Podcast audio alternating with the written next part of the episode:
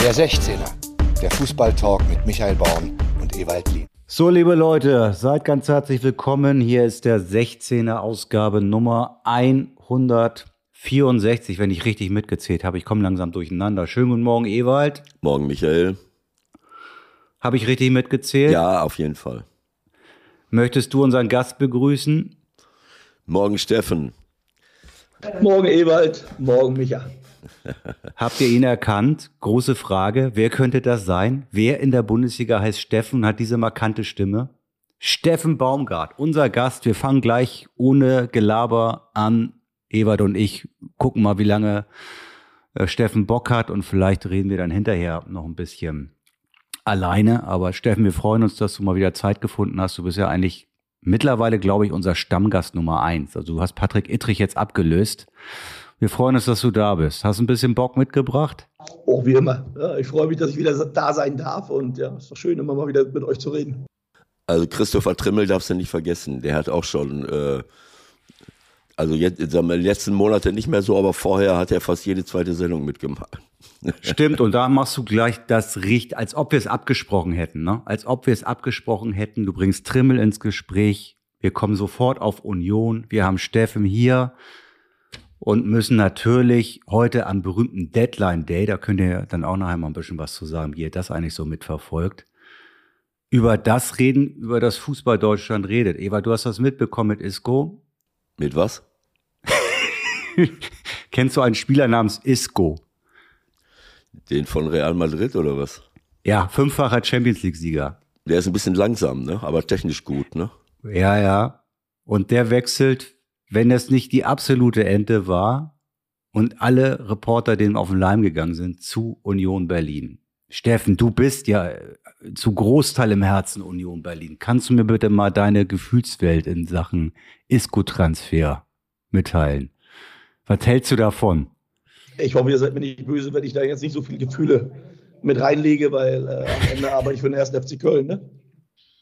Uh, und äh, also erstmal muss man überhaupt sagen, was Union in den letzten Jahren äh, nicht oder auf die Beine stellt, auch an Transfers, das ist schon außergewöhnlich. Das wäre ja ein weiterer Transfer, mit dem einfach keiner rechnet. Und davon haben sie ja jetzt schon einige gemacht ähm, und bisher immer gut gelegen. Also wie gesagt, äh, ich glaube, wenn sie das hinbekommen, dann sollten wir uns darauf freuen, äh, dass auch Vereine wie Union Berlin diesen Mut haben, einfach solche Transfers zu machen. Und ob die dann am Ende Erfolg bringen oder nicht, das wissen wir ja vorher so oder so nicht, aber ich finde es erstmal mutig, dass sie sich mit solchen, mit solchen Persönlichkeiten auseinandersetzen.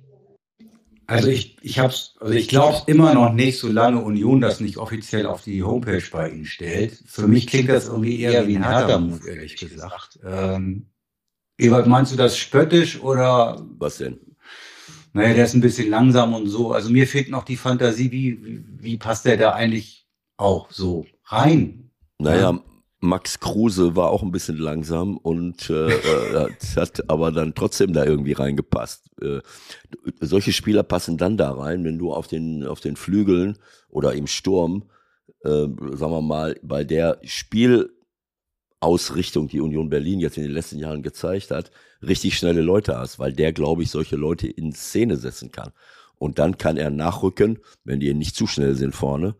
Äh, das muss einen Mofa mitnehmen äh, und äh, so wie Max Kruse dann eben auch die Bälle dann wieder verwerten und torgefährlich werden. Er ist auf jeden Fall kein Konterspieler. Also so viel, sage ich mal, also selber nicht, aber er kann in einem Konter, glaube ich, durch seine Technik und Spielvision sicherlich vieles bewegen. Also was mich halt nur ein bisschen irritiert, klar, Max Kruse kannst du auch nennen, aber das ist ja jetzt nicht so dieser internationale Name, den kennen wir in Deutschland. Außerhalb wird es schon ein bisschen schwierig. Isco hat fünfmal die Champions League gewonnen, hat auch einen gewissen Anspruch und von meinem Gefühl her würde ich sagen, setzt das doch Union jetzt schon so ein bisschen unter Druck. Also ich meine, die Leute fangen jetzt ja an zu spinnen. Jetzt, jetzt, jetzt, jetzt heißt es irgendwie, wir, jetzt greifen wir auf jeden Fall das Champions League-Rennen an. Aber nochmal, äh, wir, können ja, wir können ja philosophieren und weiter davon reden, dass das wo Union steht, überraschend ist. Wenn du Union Fußball spielen siehst, wenn du die Entwicklung siehst, dann gehören die genau dahin. Und wenn du ja. zur Halbserie Zweiter bist und wir nehmen mal die letzten zwei Spiele raus äh, von der Hinrunde, ja, wo ihnen einfach auch die Luft ausgegangen ist, äh, dann wären die jetzt punktgleich leistungsmäßig mit denen, die ganz oben stehen. Und ja, und deswegen frage ich mich, wo ist die Notwendigkeit, ein Isco zu verpflichten? Ja, aber die Notwendigkeit, äh, warum ist die Notwendigkeit, Spieler abzugeben wie Hiragut, äh, Hiraguchi? Ist ja auch keine Notwendigkeit und trotzdem macht man es. Äh, ich sag mal, ähm, und ich würde gar nicht diese Vergleiche, ob er langsam ist oder nicht, aber was er machen kann, ist, also mit dem Passvermögen, was der Junge hat, kann er natürlich auch den letzten Pass in engen Räumen dann wirklich auch spielen. Und äh, Union kommt auch immer mehr in die Situation rein, dass sie aus meiner Sicht guten Fußball spielen. Das ist ja nicht nur so, dass sie hinten verteidigen, sondern sie spielen guten Fußball. Und die werden immer wieder engere Räume kriegen jetzt. Das heißt, sie müssen Lösungen finden auf enge Räume. Und da ist er ein Spieler, der, glaube ich, aus engen Räumen mehr oder mehr Räume erkennt, mehr Anspielmöglichkeiten mhm. findet als vielleicht manch anderer. Und deswegen finde ich, also ich finde, das macht, macht Sinn. Äh, ich glaube, was für alle überraschend ist, dass Union der Verein ist, der sich an sowas rantraut. Äh, ich glaube, alle anderen hatten den gar nicht auf der Liste oder kaum.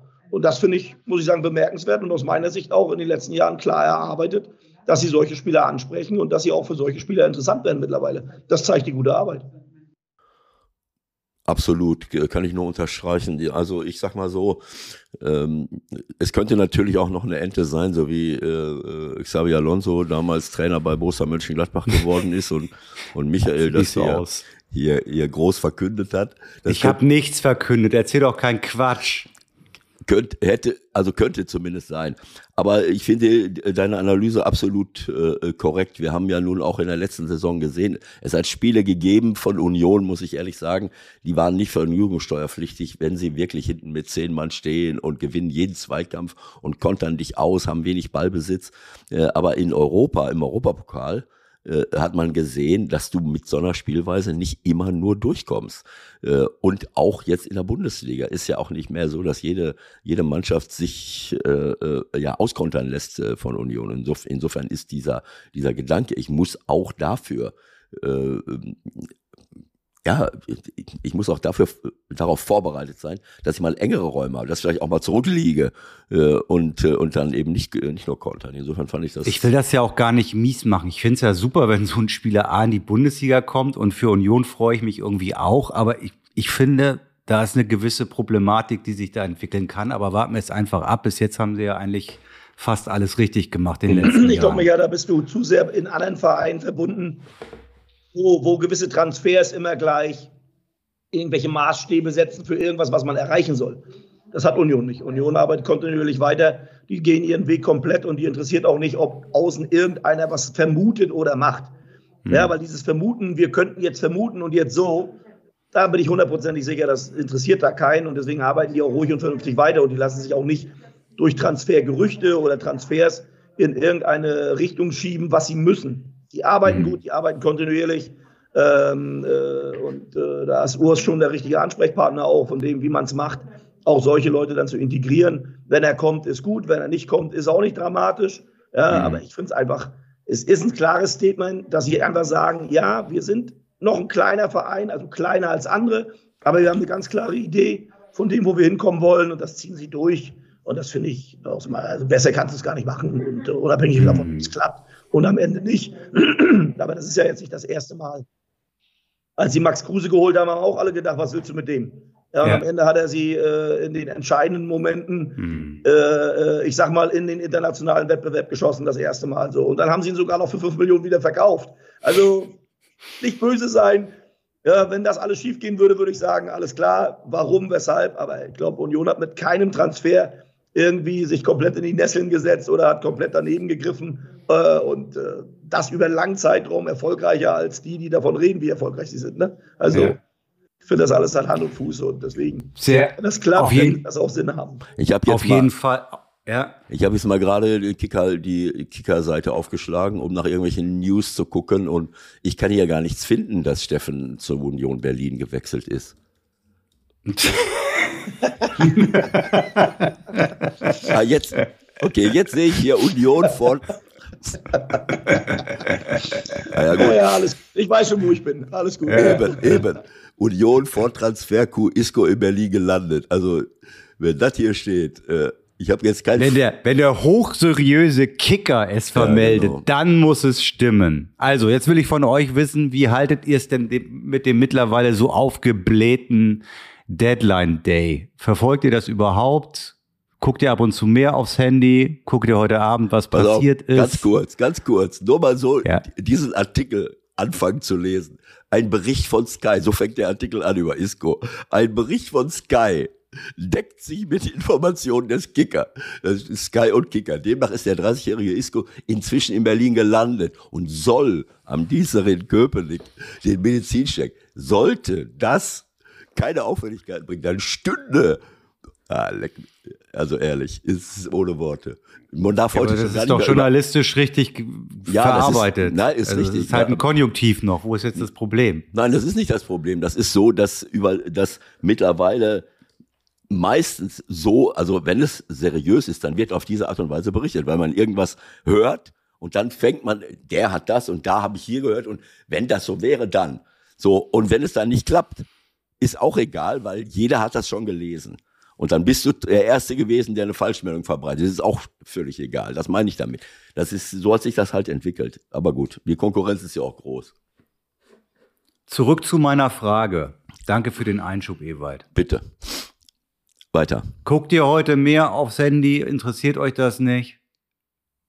Ah, Kopfschütteln. Ja, weil ich kann ja auch Kopfschütteln mit sagen, nein, interessiert mich nicht, weil die Nachrichten kommen alleine und mittlerweile hast du ja von, von, von zehn Nachrichten sind, so wie Ewald gerade gesagt hat, acht in einer absoluten Spekulation, dass du irgendwann mal, wenn du ins, äh, wie soll man sagen, wenn du ins Westennetz stichst, wirst du auch irgendwann mal gestochen. Genau. Ja, also irgendwann wirst du auch, irgendwann triffst du. Genau. Also da gibt es ja mittlerweile also Spekulationen in alle Richtungen. Nochmal. Ich finde es interessant, dass man äh, den Namen nicht nur ausgräbt, sondern wir werden sehen, ob da was dran ist. Wenn es ist, halte ich das für nachvollziehbar. Wenn nicht, geht das Leben auch weiter. Ähm, aber grundsätzlich muss man einfach sagen, äh, diese ganzen Transfer-Update, und da wird ja immer mehr draus gemacht, ähm, ähm, also da sind so viele Sachen bei, wo ich denke, boah, Leute, das wird dann irgendwann, äh, äh, also auch nicht hirnrissig, aber irgendwann wird es dann auch wild. Ja, wir haben da schon mal ein Profil für den, für die Mannschaft, weil der Stürmer könnte ja und weiß ich was alles. Also ganz ehrlich, da kommen dann fünf Spieler und irgendwann haben wir auch mal Glück, wenn wir jetzt diesen ganzen Transfer-Update, wie ist es immer, Montag, Mittwoch und Freitag gibt es das, glaube ich, immer Mhm.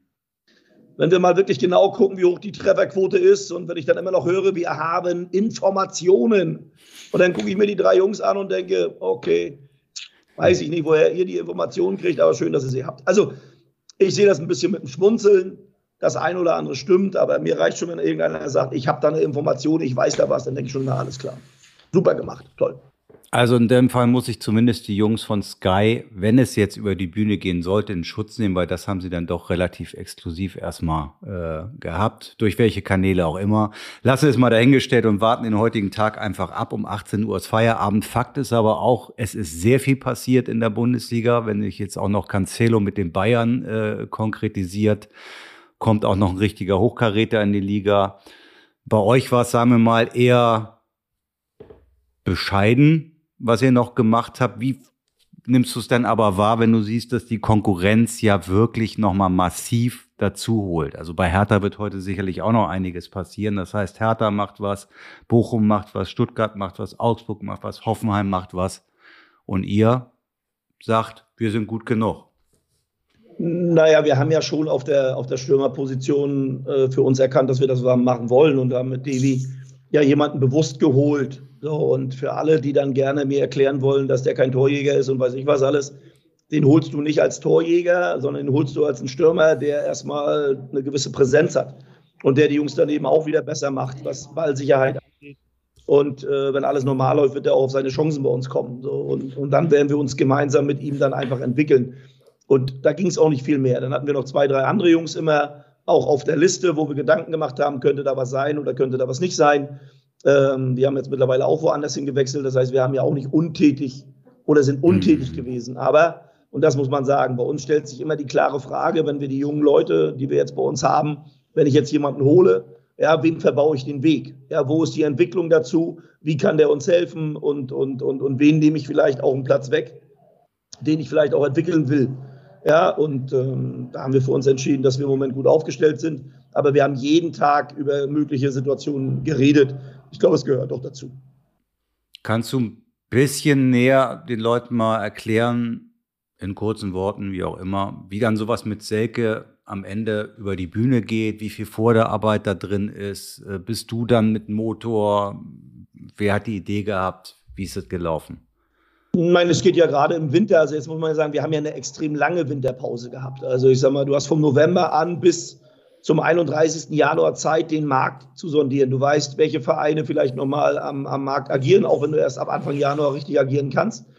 Bereitest da einfach die Sachen vor, um dann äh, in die Möglichkeit zu kommen, das zu machen. Und da gehst du ja nicht auf einen, sondern guckst, was möglich ist. Bei uns ging es ganz klar darum, dass wir jemanden haben wollten, der die Bundesliga kennt, da gab es ein, zwei Kandidaten. Dann geht es natürlich auch immer ums Finanzielle. Ja, wie weit kannst du das lösen, stemmen?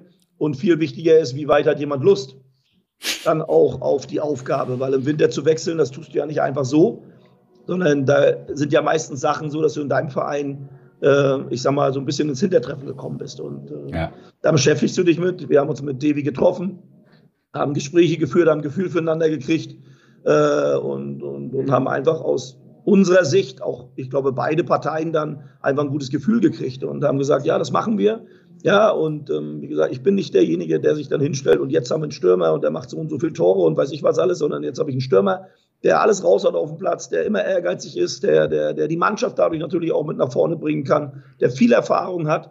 Und wir haben es, äh, oder ich habe es ja schon öfter erlebt, ja, dass viele Spieler eigentlich immer in Grund und Boden geschrieben werden und dann sind sie ganz zufällig da und dann kommen sie auch wieder auf eine vernünftige Leistung.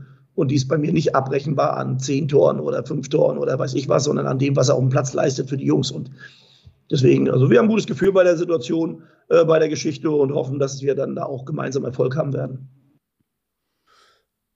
Naja, bei Transfers ist ja immer so eine, äh, so eine Sache. Äh, warum wird jetzt so äh, akribisch immer darauf geschaut und man fragt sich, was macht dieser, was macht jener äh, Verein und äh, man tut so, als wenn, äh, als wenn Transfers das äh, Allheilmittel sind. Also man darf eins nicht vergessen. Ihr habt jetzt Davy geholt. Ist natürlich jetzt äh, anpassungstechnisch nicht ganz äh, so ein, ein Problem, als wenn ich jetzt irgendjemand aus einem ganz anderen Land, aus einer anderen Liga hole und soll den dann im Januar integrieren. Das mache ich in der Regel erst nur dann, wenn ich wirklich in einer Notsituation bin und nicht jemanden habe, den ich sofort habe oder im Vorgriff auf einen Transfer vom Sommer.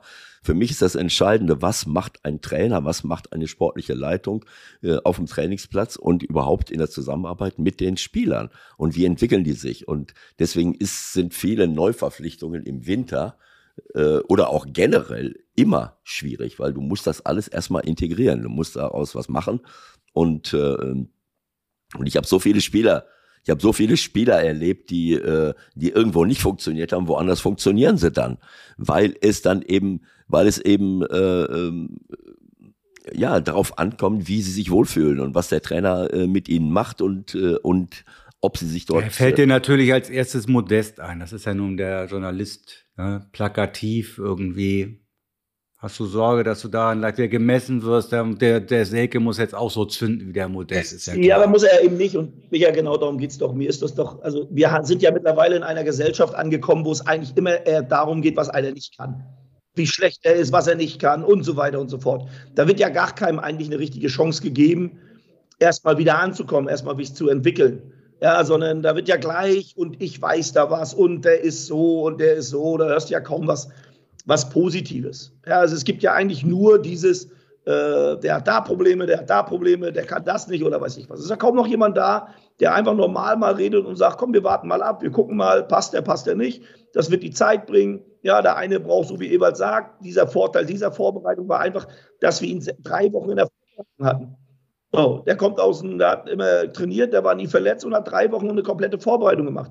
Und ich bin der Meinung, dass du drei Wochen hast, wenn du drei Wochen jemanden integrieren kannst, dann bist du einen Schritt weiter, als wenn du ihn zwei Tage vor Transferschluss holst. So, mhm. und für uns war das ja eine Notsituation. Was heißt denn überhaupt Notsituation?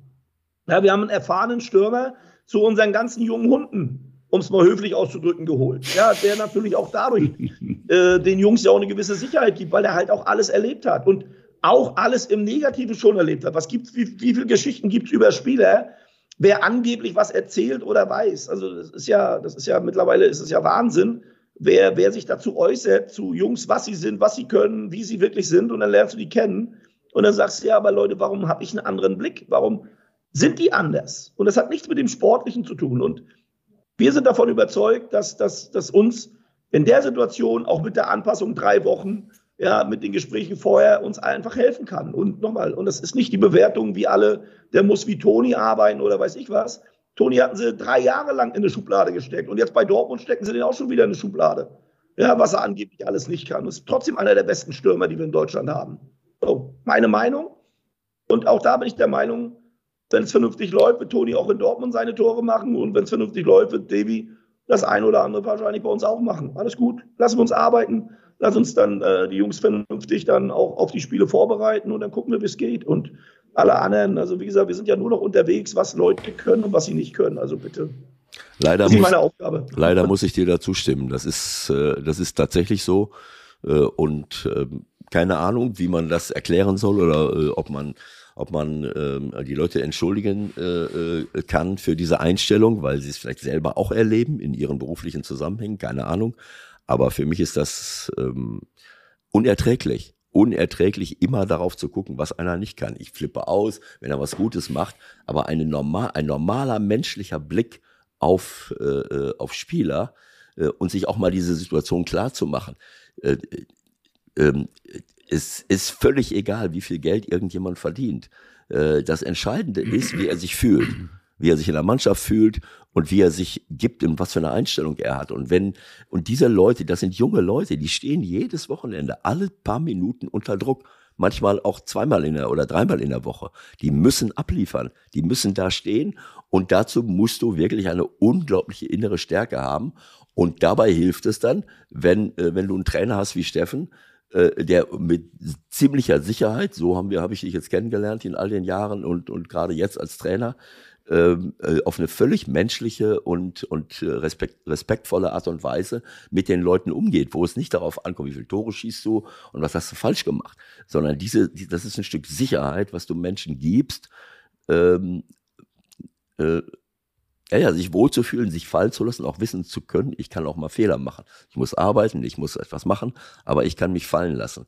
Und nur dann, ich kann ja keine, ich wiederhole mich, ich kann als Trainer keine Spieler motivieren. Ich kann nur äh, ihnen dabei helfen, ihre Top-Leistung zu bringen. Und das kann ich kaputt machen, indem ich sie unter Druck setze, oder ich helfe ihnen dabei, indem ich äh, äh ja, ihnen ein, ein, Ambiente schaff, ein Ambiente schaffe, in dem sie sich wohlfühlen und dann können sie das, äh, das Beste rauslassen, was sie haben.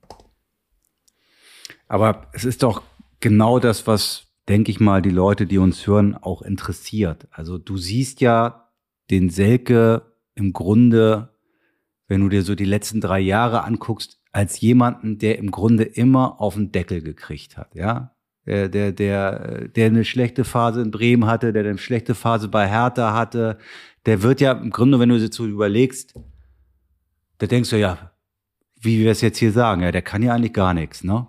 So. Jetzt ist die Frage, wie, wie gehst du damit um? Was, was machst du? Wie viel Zeit hast du überhaupt in der Woche, dich jetzt mit Davy Selke zu beschäftigen? Hast ja noch ein paar andere Aufgaben. Ja, aber den ganzen Tag. Nur nicht mit ihm alleine, sondern mit allen anderen. Also ich beschäftige mich ja nicht mit einem Spieler, sondern ich beschäftige mich mit allen. So, und da bin ich ja nicht alleine. Also das macht schon, da sind schon ein paar mehr Leute dran, die sich damit beschäftigen. Aber das ist ja das Interessante, wenn, wenn man bekommt immer von außen einen Eindruck, der aber gemacht wird. Ja, also wir kriegen ja, also es wird ja über jeden wird ein, ein öffentlicher Eindruck hergestellt ja, sympathisch, unsympathisch oder weiß ich was. Und dann unterhältst du dich mit Leuten, die mit dem tagtäglich arbeiten. Das hat jetzt gar nichts mit Devi zu tun. So, und dann hörst du oft auch eine andere Meinung. Und dann denkst du, okay, scheint einfach mal ein ganz anderer Typ zu sein. Also ich glaube, dass wenn du mich, wenn ich privat unterwegs bin, anders unterwegs bin als am Spielfeldrand. So, und äh, ich habe manchmal das Gefühl, dass die Leute glauben, dass ich den ganzen Tag schreiend durch die Gegend laufe. Ähm, ich würde mal sagen, das mache ich nicht. Ja, es gibt diese Momente, aber nicht, äh, ja, und ich brüll auch nicht den ganzen Tag mit meinen Jungs rum, äh, wenn die Tür zu ist, sondern wir reden vernünftig und normal über Geschichten. Und das hat ja mit dem, was in der Öffentlichkeit teilweise gezeigt wird, hat das ja gar nichts zu tun, was wirklich dann auch geht. Also wir drei unterhalten uns doch anders als das, was dann äh, äh im Job passiert. Und wenn ich vor der Kamera stehe im Job, dann ist das ein Job. Da musst du konzentriert sein, da musst du klar sein, da kannst du nicht wie soll ich sagen, äh, irgendwelche Hampelmätzchen machen oder weiß ich was. Aber deswegen bin ich doch im Privaten anders als, als, äh, also, als dann im Job. Und ich bin im Training, im Trainingsprozess anders als dann am Spieltag. Ebert kannst du ja bestimmt sagen, also die Aufregung, die du als Trainer hast, also ich, und ich habe es bei Ewald auch immer gemerkt, wie aufgeregt war. Da gehst du nicht rein und sagst, oh, wir machen wir heute. Gucken wir mal, was rauskommt. Und du hast einen Puls, der ist schon, wie soll man sagen, Lampenfieber, da bist du aufgeregt, da geht, hast du das Gefühl, haben wir alles richtig gemacht oder was? Da gehst du nicht einfach so, ja, gucken wir mal heute. Die Leute haben immer das Gefühl, als wenn manche Leute reden mit dir vor dem Spiel und nach dem Spiel, als wenn ich da gerade ein Hobby habe. Das ist jetzt so ein bisschen mehr. Ja, äh, äh, so nach dem Motto, kannst du hier noch mal, kannst du hier noch mal. Ich sage, Leute, das ist hier, das ist hier eine Arbeit. Ne? Also es ist hier meine Arbeit, auch wenn ihr glaubt, das sieht für euch aus, als wenn ich hier da irgendwie nur am Rand rumhampel. Ne? Das ist schon ein bisschen mehr. Äh, und, und, und da wird immer ein Eindruck in die Öffentlichkeit gebracht. Ja, bei mir im Moment etwas positiver, aber das Gleiche kann irgendwann mal äh, mit einer großen Wucht zurückkommen ins Negative. So, und ist doch ganz einfach. Du gewinnst jetzt mal fünf Spiele nicht und dann wird auch mal eine ganz andere Nummer draus. Trotzdem äh, ist es noch positiv. Also, also es, darum geht es aber gar nicht. Ich glaube, das, was in der Öffentlichkeit dargestellt wird, oft über Leute, über Personen, ist einfach nicht das, was sie sind. Und ich glaube, wir sollten da immer die Möglichkeit haben, äh, dass wir ihnen die Möglichkeit geben, die Leute kennenzulernen. Und, und das ist entscheidend. Und dann geht es darum, mit allen Leuten zu arbeiten, egal wie sie sind oder nicht. Jeder hat andere Emotionen, jeder hat Stärken, jeder hat Schwächen. Ja, der eine ist ein harter Hund, der andere ist etwas weicher oder weiß ich was. Aber, aber ich glaube, das, was hier immer an Bildern von, von, von in der Öffentlichkeit dargestellt wird, da denke ich immer, Leute, ihr seid so weit weg äh, und verkauft den Leuten nach außen was, wo ich denke, ja, das ist nicht so. Und trotzdem wird es halt gemacht und trotzdem glaubt jeder, äh, dass er was weiß oder Wissen hat, was er gar nicht hat. Und es eigentlich am Ende verkaufen sie irgendwas, wo ich immer sage, boah, Leute, ist vielleicht nicht ganz so. Ob das Transfermarkt ist, ob das Sachen sind, ich weiß da was oder weiß ich was. Also da gibt es so viele Beispiele, müssen wir auch nicht alle aufführen. Äh, also leider. ich muss jetzt nochmal die, ich muss jetzt, ich habe es ja vorher angekündigt, ich muss ja die eine Boulevardfrage stellen, damit ihr beiden schön auf mich einprügeln könnt. Ich sehe dich da jetzt sitzen mit deinem schicken Pulli irgendwie und ein Bild in der Öffentlichkeit von dir, wenn du jetzt wenn du jetzt 100 Fußballfans fragen würdest, sagen 40, ja, das ist doch der Irre, der da immer unten rumturnt und der im T-Shirt bei 1 Grad in der Allianz Arena steht, ja. Ähm, nimmst du das überhaupt wahr? Machst du dir da Gedanken drüber? Oder bist du so, wie du gerade eben sagst, im Tunnel, Puls 120 schon, ich spiele hier gleich bei den Bayern in der Allianz Arena, merkst das gar nicht, dass du da am T-Shirt rumläufst, wirst dir aber die ganze Zeit von acht Kameras mindestens beobachtet und dann werden Bilder von dir veröffentlicht. Ich weiß gar nicht, wie du dazu stehst. Also ich würde es scheiße finden, ehrlich gesagt, wenn mein T-Shirt irgendwie auf halb acht hängt und ich da irgendwie, ja, ist doch, ist doch so. Ja, da musst du erstmal mit, ja, genau so, genau so. Ja, ja, aber dann sieht halt jeder, dass ich keinen Sixpack mehr habe. Früher habe ich einen Sixpack gehabt, aber, aber ich meine, habe ich es nicht mehr. Aber ich weiß, woran es liegt. Du hast ja das Interview des Jahres gegeben, ne? Bei den, bei den Jugendkids von, von Sky da. Also die Antwort kam so aus der Pistole geschossen. Was ist Ihr Lieblingsgericht? Kassler. Kassler.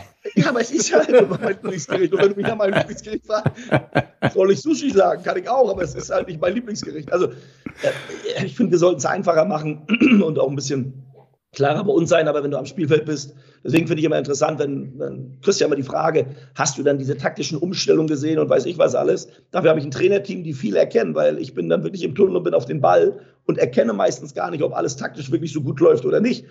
Das Problem ist einfach, ich, oder das Gute daran ist einfach, ich gebe auch zu, wenn ich irgendwas nicht sehe oder nicht. Ich muss auch nicht alles sehen, ich muss auch nicht alles können. Dafür habe ich ein Trainerteam, was überragend arbeitet, die Sachen erkennt und damit meine ich nicht nur die auf der Bank sitzen, sondern die auch oben sitzen, wir haben eine geile Zusammenarbeit, da wird gemeinsam entschieden, wen wechseln wir, wen wechseln wir nicht. Das macht nicht alles der eine, der da vorne rumturnt. Das ist der, der vorne ist. Aber ich habe doch schon äh, den einen oder anderen dabei, der dann schon auch weiß, wie es funktioniert, was jetzt wichtig ist, der mich auch mal wieder runterholt und sagt, pass auf, du musst das mal reingeben oder das.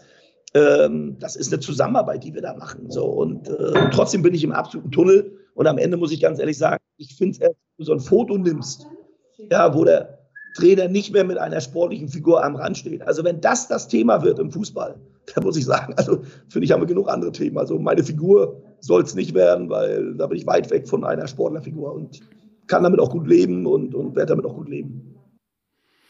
Dann stelle ich diese, diese Boulevardfrage nochmal kurz zurück, weil du was jetzt sehr, wie ich finde, sehr Interessantes und, und Ehrliches auch sagst, wie du nun mal bist. Jeder, der schon mal am Feld gestanden hat in der Bundesliga, unten auf Ballhöhe, ja, und in sich geht, kann nur genau das bestätigen, was du sagst. Du kannst es überhaupt nicht überblicken, du kriegst es vom Tempo überhaupt nicht mit und dann kommen wir auch nochmal vielleicht irgendwann zu den Schiedsrichterentscheidungen, die ja eigentlich auch nur diesen, diesen einen Moment haben.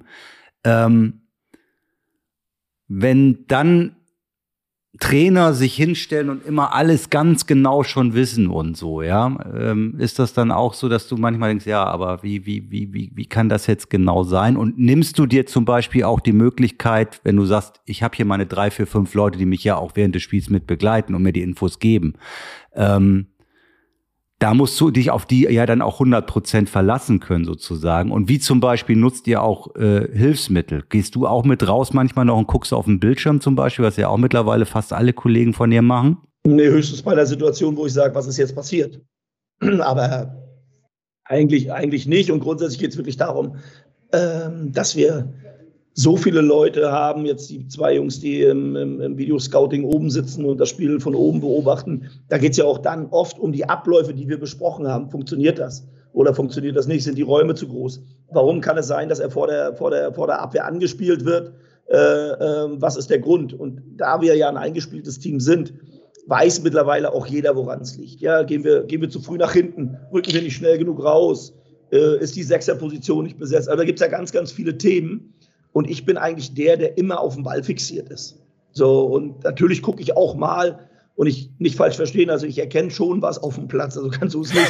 Also, also äh, ab und zu erkenne ich auch was, was da läuft. Ähm, aber das Entscheidende, das Entscheidende ist doch, dass ich ja auch gar nicht alles erkennen sofort muss. Ich muss ja nicht alles sofort erkennen ja, sondern äh, äh, es geht einfach darum, wie bekommen wir das transportiert, wie kommt das rüber, dass wir weiter an uns arbeiten, dass wir einfach diese Situation haben, äh, die wir haben, um dann eben umzustellen und zu machen. Und äh, wie gesagt, ich persönlich kann es nicht alleine, aber weil du ja gefragt hast, was andere Kollegen machen oder nicht, es gibt, glaube ich, den einen oder Kollegen, der dann das vielleicht auch alleine kann. Also ich kann es persönlich nicht. Deswegen bleibe ich dabei. Äh, ich bin nur so gut wie mein Team.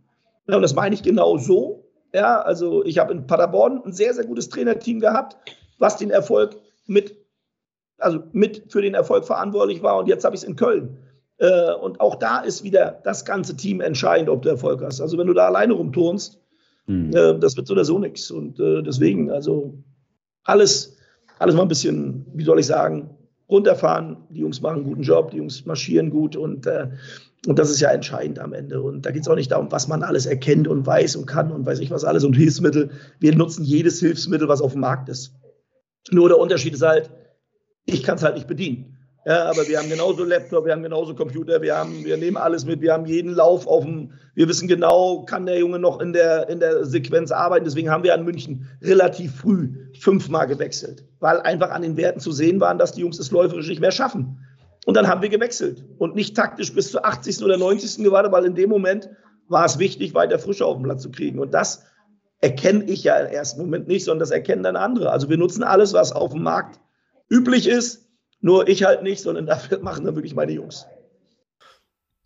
Naja, also das, ähm, äh, ich glaube, darüber haben wir oft äh, schon in der Vergangenheit äh, ähm, gesprochen, dass diese Wahrnehmung der Zuschauer und auch oft der Reporter ähm, die das Spiel kommentieren, natürlich eine völlig andere ist. Ne, du, du schaust von oben in die Räume hinein und siehst ganz genau, äh, schau mal, da vorne ist doch der Mann frei. Warum spielt der den jetzt nicht an? äh, ich würde dem mal, eine, ich würde, dann würde ich gerne mal dem Spieler, der den Ball gerade hat, so eine Bodycam umschalten, oh, umschnallen. Bitte, bitte nicht. Ihr habt so einen Test gemacht, ne? Ihr ja, habt so einen mich, Test gemacht. Das, lass das mich das auch kurz mal sagen. Erzählen. Nein, ja. ich wollte ja nur mal sagen, stell dir mal, äh, stell dir vor, der Mann am Ball hat eine Bodycam hier so vor der Stirn hängen. So, und dann kriegst du mal einen Eindruck, was der sieht. So, und wenn er dann noch, äh, sagen wir mal, 1,75 ist und nicht zwei Meter, äh, dass er nur ein bisschen noch ins Feld reingucken kann, ist das, für mich ist das erstaunlich. Was für eine, was für eine Qualität viele Spieler haben, gerade diese, die Spieler mit einer unglaublichen Spielvision, äh, trotz dieses, diesem Stangenwald, der sie, den sie vor sich haben, dann zu erkennen, äh, das ist jetzt die Lösung äh, aus dieser Situation heraus. Während von oben jeder sagt, ja, guck mal da, so, äh, so, so muss es sein. Also das würde ich mir auch mal wünschen, äh, dass, äh, dass die Leute ja, vielleicht auch mal eine andere Perspektive ge, ähm, äh, geliefert bekommen von draußen, dass die Reporter es sehen und dass aber auch die Zuschauer es sehen. Moment, das ist eine ganz andere Sache auf dem Platz. Stefan, du hast natürlich recht. Du hast dein Team und wenn die da oben sitzen, dann müssen die was erkennen und müssen etwas sagen. Das ist, das ist völlig klar. Äh, also ähm, vielleicht nochmal im Rückgriff vorhin. Du hast das eben gesagt die, die menschliche Komponente, die wird einfach nicht berücksichtigt. Es wird oft nicht darüber nachgedacht, äh, naja, das ist, das ist ein ganz normaler Mensch mit Familie, der auch unter Druck steht. Und äh, äh, da geht es eben nicht nur um den Erfolg, sondern geht es um jede Minute darum, mit sich selber und mit der Situation zurechtzukommen. Und dann kommt noch der, der Punkt dazu, dass all das, was verbreitet wird, eigentlich verkauft werden soll. Da geht es nicht darum zu sagen, ich möchte jetzt mal ein, ein, ein gutes Bild von dem jeweiligen Menschen, von dem Spieler, von dem Trainer nach draußen äh, äh, liefern, sondern es geht darum, dass die Leute unter dem Druck stehen, irgendwas verkaufen zu sollen. Und Good News äh, sind Bad News normalerweise. Äh, und äh, das spielt eben oft gar keine Rolle. Und leider Gottes ist es so. Was ist los bei euch? Bei euch ist gerade Party oder was, Steffen? Äh, hallo, ihr Süßen? Bisschen leiser. Ja. Das ist wie in der Kabine.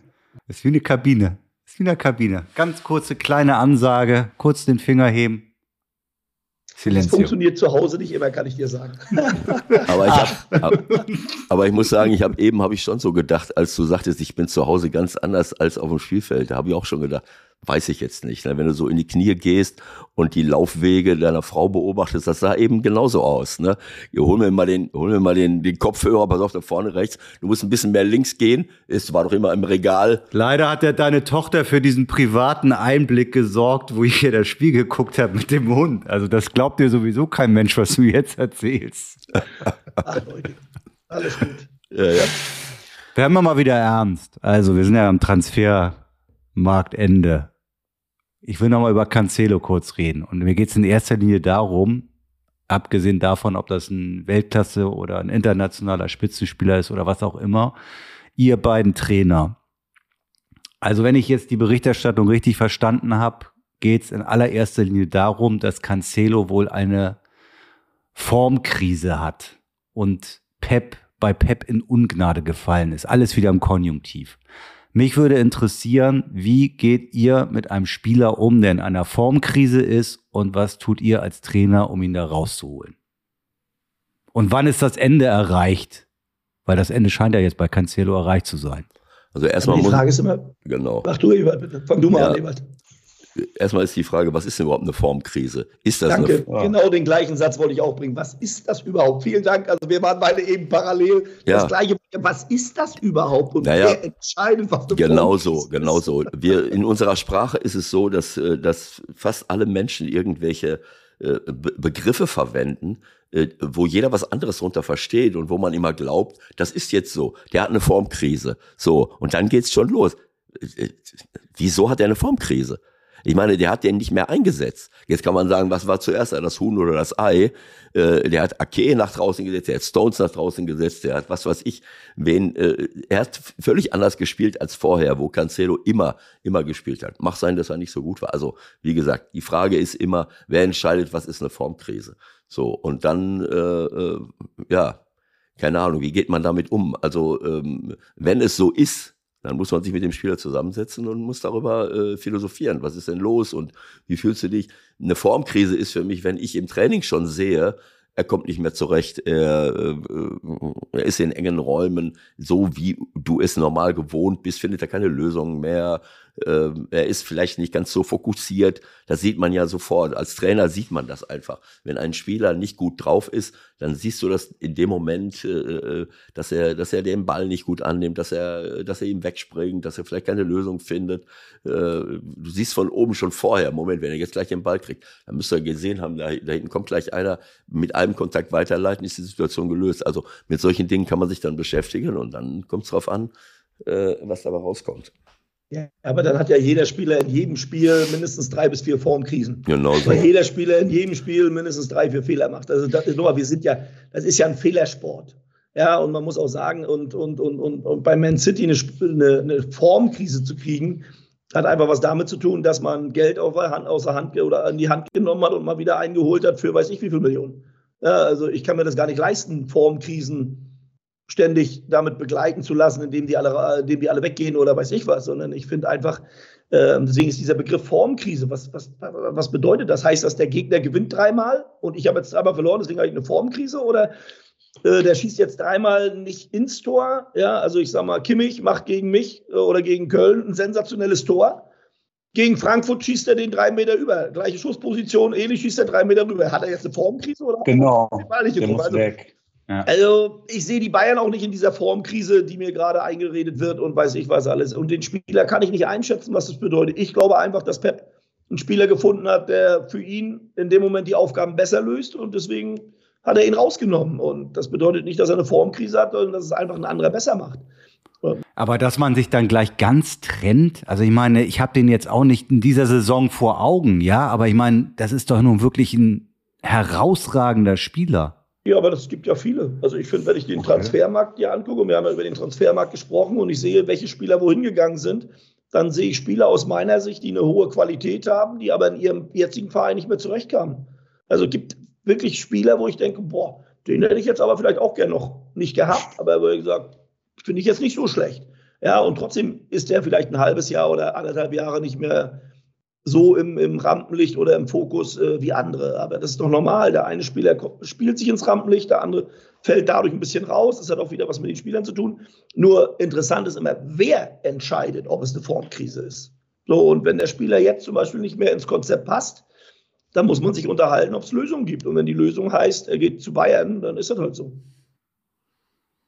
Naja, gut. Ich meine, letztendlich will, will Man City ja wohl die Champions League in erster Linie gewinnen. Und wenn ich dann vermeintlich einen der Konkurrenten ja auch noch stärke, vielleicht ist so eine Nummer, gut, müssen sie letztendlich selber wissen, ne?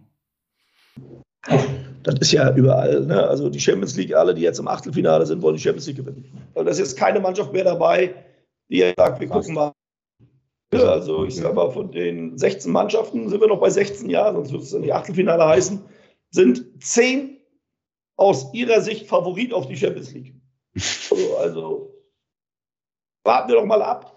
Ja, und wenn jetzt im Viertelfinale, also im, Viertel, im Achtelfinale trifft Bayern München auf Paris. Beide Mannschaften haben den Anspruch, diese Champions League gewinnen zu wollen. So, also einer fliegt schon mal im Achtelfinale raus. So sieht's aus. Also, wie soll ich sagen? Ne? Also, ne, äh, und deswegen alles gut, die wollen alle die Champions League gewinnen und dann lassen wir sie mal, weil das sind noch Regionen, in denen ich mich nicht bewege und dass mich vielleicht auch nicht so viel dazu äußern sollte.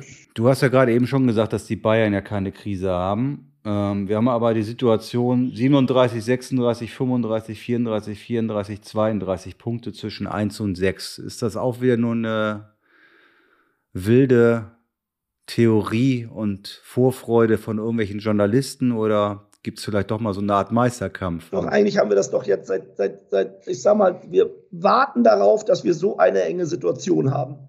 Dann haben wir die enge Situation, dann haben sich Mannschaften rangearbeitet, wie Leipzig, wie Frankfurt, ja, Freiburg, Union, ja, Dortmund, ja, die letzten drei Spiele gezogen. Äh, und jetzt tun wir alle so, nicht die fünf sind gut, sondern Bayern ist schlecht. Ja, und Bayern hat gespielt gegen Leipzig. In Leipzig, finde ich, kannst du unentschieden spielen. Frankfurt sowieso. Nee, Frankfurt ist in einer Form, wo du sagst, also, ne? Ja, das ist jetzt auch nicht so, dass du da hingehst und sagst, die kegelst mal einfach weg. Und das einzige Ergebnis, was überraschend war, war unser Ergebnis. Wenn wir aber das Spiel uns genau angucken, hätten wir auch drei Stück kriegen können von ihnen. Wir haben halt im richtigen Moment mal das Quäntchen gehabt, was du nicht immer gehabt hast. Also, und jetzt heißt es gleich, die haben, wie soll ich sagen, Krise oder weiß ich was. Also nochmal, ich habe noch nie eine Mannschaft gehabt, wo ich nur, nur 22 Prozent Ballbesitz habe, wo ich hinten gestanden habe und nicht, weil ich hinten stehen wollte, sondern ich kam gar nicht raus. Ja, und dann höre ich mir an, wie, wie die haben nicht gut gespielt. Dann denke ich, okay, dann habe ich ein anderes Spiel gesehen. Also diese Bewertungen, die Leute ansetzen, sind doch nur noch auf Ergebnis. Ja, Klar. das Ergebnis, die gewinnen, also super, und die verlieren, also schlecht. Oder unentschieden ist mittlerweile auch nicht mehr ausreichend. Ja, und wir reden jetzt von, wir reden jetzt mal kurz von der Champions League. Da sind wirklich zehn Mannschaften bei, habe ich das Gefühl, da reicht die Meisterschaft und der Pokalsieg reicht nicht mehr, um erfolgreich zu sein. Es geht nur noch um das eine. Da denke ich, okay. Also wenn das nur noch euer Anspruch ist, dass es nur noch dahin geht, um glücklich zu sein, dann, dann, dann, dann, dann, dann werdet ihr nie glücklich sein. Nie. Weil ihr werdet einmal gewinnen und alles andere ist dann nicht, nicht wichtig. Und so entwickelt sich das aus meiner Sicht nicht gut. Und nochmal, der Spieler, der eine Formkrise hat, ja, bei mir gibt es ja auch Spieler, die vor einem Jahr gespielt haben und jetzt nicht mehr so spielen. Das hat aber auch was mit denen zu tun, mit den Jungs, mit dem Husem Basic oder mit dem Matze Olesen, ja, mit dem Jeff Chabot, äh, die sich auch alle entwickelt haben. Und die sind dann vielleicht leistungsmäßig irgendwann mal besser. Bedeutet aber nicht, dass die Jungs, die dann nicht spielen, mit einmal alle schlechter geworden sind, sondern es ist für mich eine normale Entwicklung. Und wenn sie den Jungen abgeben, weil sie sagen, der hilft uns nicht mehr, dann ist das halt so. Da können wir 20 Mal philosophieren, der ist doch eigentlich gut, weil wenn du bei Man City spielst und im Kader bist, dann bist du auf jeden Fall gut. Also sonst hast du da keine Berechtigung da zu sein. Naja, das ist ja klar, aber es ist auch klar, wenn du nicht regelmäßig spielst, dann bist du nicht in der gleichen Verfassung wie die Leute, die das, im Rhythmus sind. Da hast du natürlich auch recht. Und deswegen suchst du ja als Spieler auch die Lösung. Ja. Und du erkennst als Trainer ja auch, ob das dann bei dir weitergeht oder ob du einfach sagst, okay, vielleicht sollten wir uns was einfallen lassen. Das haben wir ja auch gerade mit, mit, mit André Duda gemacht. Und mhm. André Duda ist, eine, ist ja kein schlechter Fußballer, ist einer Nein. der besten Fußballer, die wir haben. Ja. Nur ein Husem Basic, ein Lubicic, und Olesen sind aus meiner Sicht vom Leistungsstand im jetzigen Moment einfach besser. Und dann hat man eine Lösung gefunden. Äh, und jetzt hoffe ich dann, dass er in Verona, äh, ich sag mal, seinen sportlichen Werdegang wieder hat. Und dann gucken wir mal, ob er im Sommer wiederkommt oder da bleibt. Finde ich, ist eine ganz normale Geschichte. Und da ist auch nicht gleich einer schlecht, äh, nur weil man solche Entscheidungen trifft. Naja, es wird dem, äh, dem Pep Guardiola so ein bisschen äh, vorgeworfen, äh, dass er, äh, was du gerade angesprochen hast, Michael, dass er die Konkurrenz stärkt. Äh, er lässt Spieler weggehen, die zu, äh, zu Konkurrenten wechseln, äh, wie der, wie der Raheem Sterling, wie Sinchenko nach, nach Arsenal, die überall top spielen. Ich kann gar nicht sehen, dass, äh, dass Pep jetzt den linken Verteidiger geholt hätte, sondern er hat Sinchenko gehen lassen und offensichtlich lässt er jetzt auch Joao Cancelo gehen, wobei Cancelo kein linker Verteidiger ist. Ja, das ist ein klarer Rechtsfuß, der, der von Pep oft links eingesetzt wurde. Und dann im Spielaufbau war er immer auf der Sechs. Das war eine ganz schräge Nummer, äh, äh was wir dann auch, was der eine oder andere hier dann auch schon mal versucht hat zu kopieren. Habe ich auch schon mal gesehen. Da denke ich, ah, interessant. Haben wir wieder was gelernt von Pep. Da steht wieder einer auf der Sechs. Auf jeden Fall, äh, vielleicht erinnert ihr euch daran, wie der Cancelo, wenn er im Mittelfeld war, für Überzahl gesorgt hat, dann hat er so Pässe zum Tor hin gebracht auf Leute, die vorne einlaufen. Die haben ja immer ihre, ihre Möglichkeiten gehabt. Aber er hat, äh, Peps Prinzip ist offensichtlich, wenn jemand zu mir kommt und sagt, naja, also ich möchte wechseln, äh, dann äh, werde ich niemals sagen, äh, du hast noch Vertrag und du bleibst jetzt hier bis zum geht nicht mehr. Äh, so ob das jetzt Also letztendlich wissen wir jetzt doch nicht, was genau vorgefallen ist. So ehrlich muss man ja auch sein. Ne? Also ich finde, aus den, aus den reinen Zahlen, die du jetzt sehen kannst, aus dem, was gelaufen ist, gibt es für mich keine Begründung, warum der Spieler jetzt gehen muss. So. Außer der Spieler hat gesagt, er will. Ja, genau, das kann ja auch sein. Naja, das ist ja ist auch möglich. Nein, ja. das ist völlig klar. Er ist hingegangen. Er ist, das hat Pep äh, kommuniziert. Der ist gekommen und hat gesagt, ich möchte wechseln. So. Okay. Das ist ja nicht so, dass also ich weiß jetzt noch nicht, wie es ist. Ich meine, klar, England, Kolonialismus, äh, Industrialisierung, denen traue ich alles zu. Aber ich glaube, ich glaube nicht, dass, äh, dass man Joao Cancelo verkaufen kann, ohne dass er zustimmt. Also äh, das gibt's auch alles mittlerweile. Das weißt du ja, ganz ja. genau, dass ja, die Spieler relativ wenig auch manchmal zu sagen haben. Gut, okay, lass uns die Thema Transfers beenden. Ist auch schon wieder ganz schön spät, ne, beim freien Tag von Steffen. Aber wir müssen natürlich vielleicht schon noch über das eine oder andere von der, was uns in der Bundesliga wieder über den Weg gelaufen ist, quatschen, wenn wir wollen. VAR sind wir eigentlich, glaube ich, langsam alle ein bisschen müde, aber es sind doch wieder ein paar Dinge gewesen, die, wenn ich so an Bremen denke, die weiterhin schwer nachzuvollziehen sind. Hast du in irgendeiner Form, Steffen, äh, einen Frieden gemacht mit der Situation oder wie stehst du zur, zur aktuellen Lage in Sachen VAR? Ich habe ja immer gesagt, dass ich den VAR gut finde. Äh, ich bin auch immer noch der Meinung, dass er den Fußball äh, in, in Klarheit gerechter macht. Und wenn wir jetzt mal bei, wir reden ja dann von anderen Sportarten, wo der eingesetzt wird. Im Eishockey wird er eingesetzt, im Handball gibt es ja viele Situationen, wo äh, eingesetzt wird. Ich glaube, wir sind die einzige Sportart, die immer, wie soll ich sagen, in den Regelwerken schwammig ist vielleicht das der richtige Ausdruck, dass wir schwammig sind. In allen anderen Sportarten, wo auch der VAR eingesetzt wird, ähm, gibt es ganz klare Regeln für Sachen, so dass die immer nachvollziehbar sind bei uns. Äh, und ich habe mich dann auch nach der Situation unterhalten, auch mit jemandem in Bremen. Aus der Bremer Sicht war der Rückpass, den er spielt, vom Tor weg, auf jemanden, der, wo alle das Gefühl haben, der steht frei und kriegt dadurch eine Torschance. So. Nachher erkennst du, dass der Spieler ja in der normalen Bewegung ist und das ist ja, der will den Ball blocken, die Hand ist oben, natürlich ist die abgespreizt, aber wir, ich war mir relativ sicher, dass wir irgendwann mal wieder dahin gekommen sind, dass schon eine Absicht zu erkennen sein muss. Und die war in der Situation gar nicht zu erkennen. Äh, und es ist auch schwierig, von einem Meter die Hand wegzuziehen, wenn dir da. Das geht doch gar nicht. So, und wenn wir das mal alles berücksichtigen würden, würden wir vielleicht nicht immer diese gleichen Diskussionen haben, ähm, die wir da hatten. So, und ähm, wenn wir mal das Derby nehmen, ja, das 2-0 von Union, ja, aus meiner Sicht eine richtige Entscheidung und jetzt nicht, weil ich dem einen Verein dann äh, zugewandt bin, aber ich bin mir relativ sicher, dass der ein oder andere in der Situation vielleicht sogar das Tor zurückgenommen hätten und auch voll entschieden hätte. Auf der anderen Seite dann, der Zweikampf. Dann wäre anstatt 2-0 ein 1-1 gewesen. Also ich bin mir nicht sicher, ob jeder Schiedsrichter genauso wie Brüch entschieden hätte. So, und das ist ja unser Problem. Dass, dass du zu einer Szene in unserem Regelwerk es schaffst, fünf Meinungen zu haben, wo du bei jeder Meinung auch sagst, okay, er könnte auch recht haben. Und das gibt es aus meiner Sicht bei anderen Sportarten so nicht. Da gibt es eine ganz klare, das ist die Regel, so funktioniert ich nehme mal Handball, wo wir im, in dem einen Spiel eine rote Karte bekommen haben, weil der gegnerische Spieler unserem auf den Fuß tritt. Mhm. Das gibt im Handball eine klare Regel. Dadurch, dass er das gar nicht kontrollieren kann, riskiert er durch diesen Schritt eine Verletzung. Und das ist ja nicht Absicht oder böse. Und das bedeutet dann halt eine rote Karte. Das kann jeder ja. nachvollziehen. Das ist jetzt, ob gerecht oder ungerecht, aber das kann jeder nachvollziehen. Ein Spiel später hatten wir das Gleiche, nur auf unserer Seite. Also ich finde, wir sind nicht in der Lage, das klar zu machen. Und wo wir klar sind, ist abseits, finde ich, passt, passt aus meiner Sicht. Ja, und ich bin auch der Meinung, dass es Möglichkeiten geben müsste. Und da sage ich halt, es wäre schon gut, wenn der Trainer ab und zu mal eine Möglichkeit hat und sagt, könnten wir das uns mal angucken. Aber was, was hätte man jetzt in dem Fall machen können? Nochmal, also wenn man jetzt, was mich halt am meisten irritiert hat, ähm, einer der, der, weiß gar nicht, was seine Bezeichnung ist, Peter Sippel, Lehrwart oder was, der ist ja irgendwie auch mitverantwortlich für dieses ganze äh, VAA-Projekt. Dann versuchen sie noch Erklärungen zu finden, warum man diesen Elfmeter in Bremen geben musste. So. Und da denke ich irgendwie, dass das passt doch irgendwie alles nicht mehr. Ich meine, wir haben doch jetzt hundertmal über diese Handspielgeschichten gesprochen irgendwie.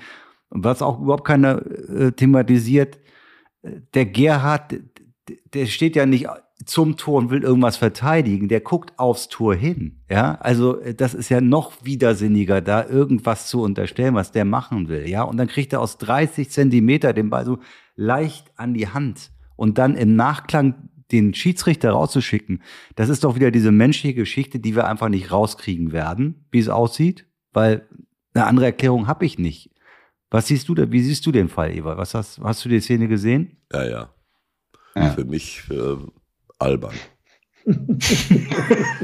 ja, aber ja, ja, aber ja, wie kommen meine, wir denn kann, weiter? Wie, ja, wie kommen wir keine, weiter? Ich habe keine Ahnung. Wenn ich so eine Szene sehe und ich denke, das kann jetzt nicht euer Ernst sein. Äh, wenn, wenn der gleiche Elfmeter gibt, dann, dann, dann stimmt ja irgendwas nicht. Ne? Also das ist. Ja, aber, aber ich sag mal, ich nehme mal eine andere Situation. Bochum gewinnt 3-0 gegen Hertha. Ja? Okay. Und wenn wir den Spielverlauf genau sehen, muss Hertha 1-0 in Führung liegen. Genau. Und da die Diskussion, ist es eine neue Spielsituation oder nicht, da denke ich, äh, Leute, komplizierter kann ich es nicht machen. Also eine neue Spielsituation ist für mich, wenn jemand nach vorne läuft und einen Ball der, am Fuß hat, das ist eine neue Spielsituation. Wenn er mit dem Ball nicht umgehen kann, ja, daraus dann zu machen, der Ball ist im Aus, also da muss ich sagen, das ist dann schon wow. Ja, und das gleiche hatten wir in der Hinrunde, wo Hoffenheim in Leverkusen ein Tor macht und mit einmal gibt es Freistoß am 16er für Leverkusen, 30 Sekunden später. Da denke ich, äh, warte mal, was ist jetzt der Ansatz? Und das ist unser Problem, dass du mit solchen Entscheidungen denkst, hm? Ball im Aus, wurde nicht gesehen, Spiel geht weiter, der Bochumer läuft nach vorne, mhm. berührt ihn zwar nur einmal, aber läuft nach vorne, macht einen technischen Fehler, Hertha macht's Tor und zählt nicht, weil er Ball im Aus war mit einmal. Obwohl die Situation schon völlig, das war alles schon erledigt. Und da denke ich, boah, das ist schon schwierig. So, und äh, und solche Situationen machen die ganze Sache ja schlecht. Weil der Schiedsrichter hat was entschieden, hat was nicht gesehen. Und dann kommen wir in eine Situation rein, wo ich sage, und jetzt meldet sich jemand, wo ich sage, weiß ich nicht. So, und wie gesagt, es gibt so viele Beispiele, wo ich mir nicht sicher bin, und das meine ich jetzt gerade in der Situation beim Derby. Ich bin davon fest überzeugt, dass mindestens vier bis fünf Schiedsrichter in der Situation auch voll entschieden hätten und nicht das 2-0 gegeben hätten. So. Und dann stehen wir da und denken, Warum macht der eine das so und der andere das so? Weil die Regeln es erlauben. Weil wir Regeln haben, die so breit aufgestellt sind, dass es eigentlich kaum eine gewisse Klarheit gibt in dem, was mhm. ist. Die Frage ist dann ja, was, was würde sich jetzt ändern durch einen Challenge, den du als Trainer hättest? Also sagen wir mal, du bist Trainer von Wolfsburg, du bist Trainer von Wolfs, du bist Trainer von Wolfsburg, du hast diese Situation mit dem Handspiel. Ach, Wolfsburg, dann kommt der VAR. Jetzt schon Wolfsburg. Erst Union, äh, jetzt der, Wolfsburg. Ja, ist doch scheißegal. Auf jeden Fall, du, du musst ja dann, du musst ja dann zu dem Schiedsrichter sagen, pass mal auf, jetzt guck dir das bitte nochmal an. Du kannst doch jetzt dafür keinen Elfmeter geben. Ich weiß nicht, ob das was bringt ja? oder nicht, um Gottes Willen. Aber vielleicht bringt es eine Situation, dass ich nicht, dass ich nochmal sagen kann, okay, pass auf, ich glaube, da war was, guckt euch das nochmal an.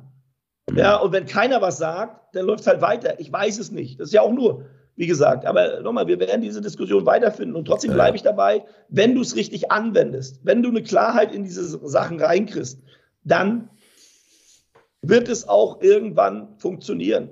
So, nur wir schaffen uns ja mehr Kinderkrankheiten oder Kleinigkeiten, über die wir diskutieren, weil wir immer wieder neu anfangen. Und dann drehen wir es nochmal und dann drehen wir es nochmal.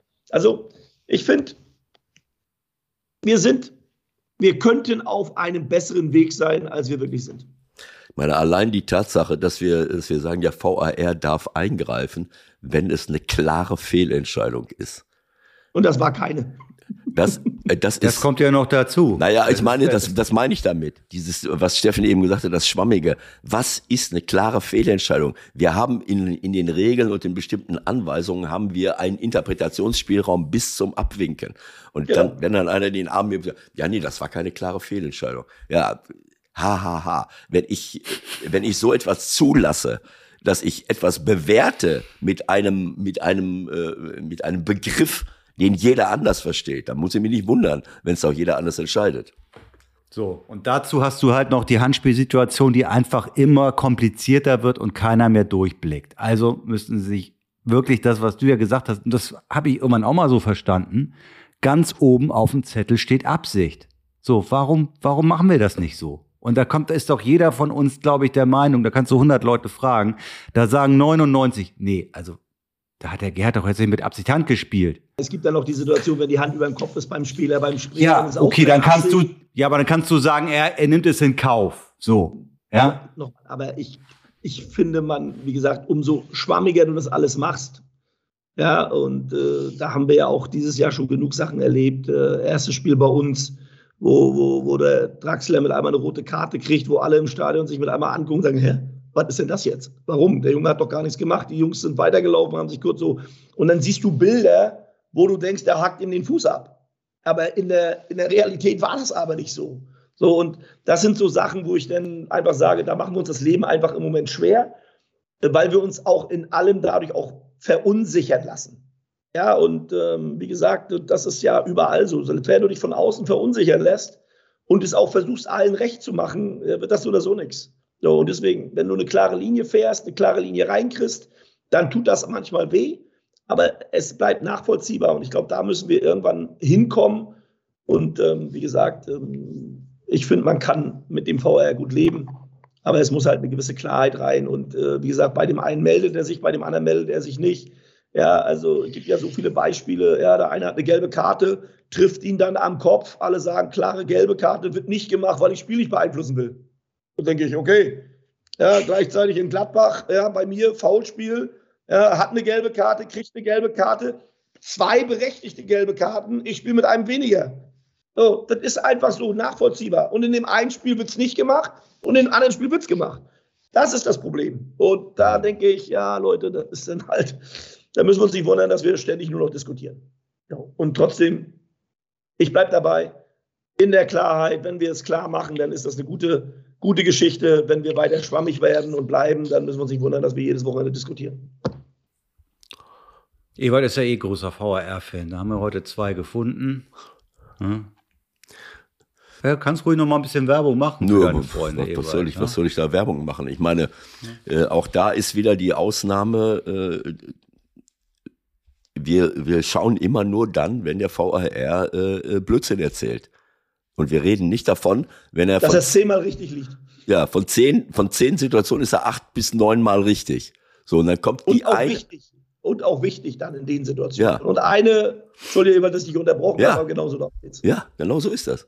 Und dann macht er, an, an jedem Wochenende wirst du so ein Ding haben, weil es eben Menschen sind, die Fehler machen und weil das Regelwerk nicht klar ist. So, und dann, äh, ich meine, warum Daniel Siebert äh, in Bremen einen Elfmeter gibt, der für mich einer der besten Schiedsrichter äh, ist. Und äh, ich, ich weiß nicht, ob ihn, ob ihn das Spiel da in, in, in Katar, äh, wo er äh, fast zusammengeschlagen worden wäre. Stimmt, genau. Gegen wen war das jetzt nochmal? Ich glaube Uruguay. Ja, die waren ein bisschen böse. Ja, das war so, das war so ein Rückfall 1966, also eines der ersten Male, wo ich mit 13 Jahren oder 12 bis 13 Jahren äh, Uruguay gesehen habe bei der WM in, in England. Das war damals ja so, da ging das ja los. Ne? Also was heißt ging los? Also ich habe es wahrgenommen zum ersten Mal, dass da so eine so eine Holzhacker-Truppe auf dem Platz war, die äh, denen das auch egal war, wie viele von den von den Gegnern noch gesund runtergekommen sind. Und das war also das war sowas von daneben. Vielleicht hat ihn das so mitgenommen, dass er, äh, äh, dass er, äh, keine Ahnung, äh, da nicht mehr klar. Äh, äh, also das kann doch auch alles passieren. Das ist doch alles völlig okay. Was ich da nicht verstehe, Perl ist, sich am nächsten Tag hinzustellen und dann irgendwelche Argumente zu finden.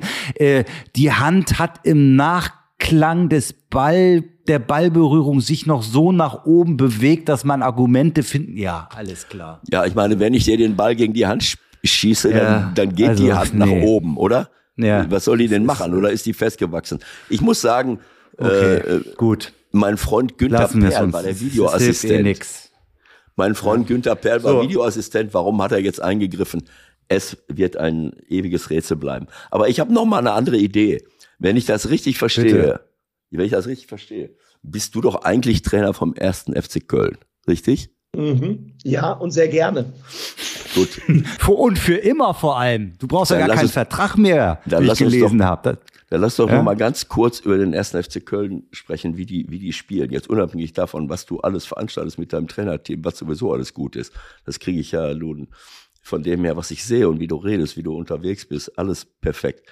Ähm, kann das sein, dass dass du möchtest, äh, dass deine Spieler, egal wo, wo wir uns auf dem Platz befinden, relativ eng zusammenbleiben und dann den ballführenden Spieler des Gegners aggressiv anlaufen und unter Druck setzen, dass du dieser Idee anhängst, dass man ja. den ballführenden Spieler des Gegners sofort unter Druck setzen sollte kann das sein, dass du über sowas, dass du das den Jungs schon mal mitgeteilt hast oder dass ihr das im Training ja. ein?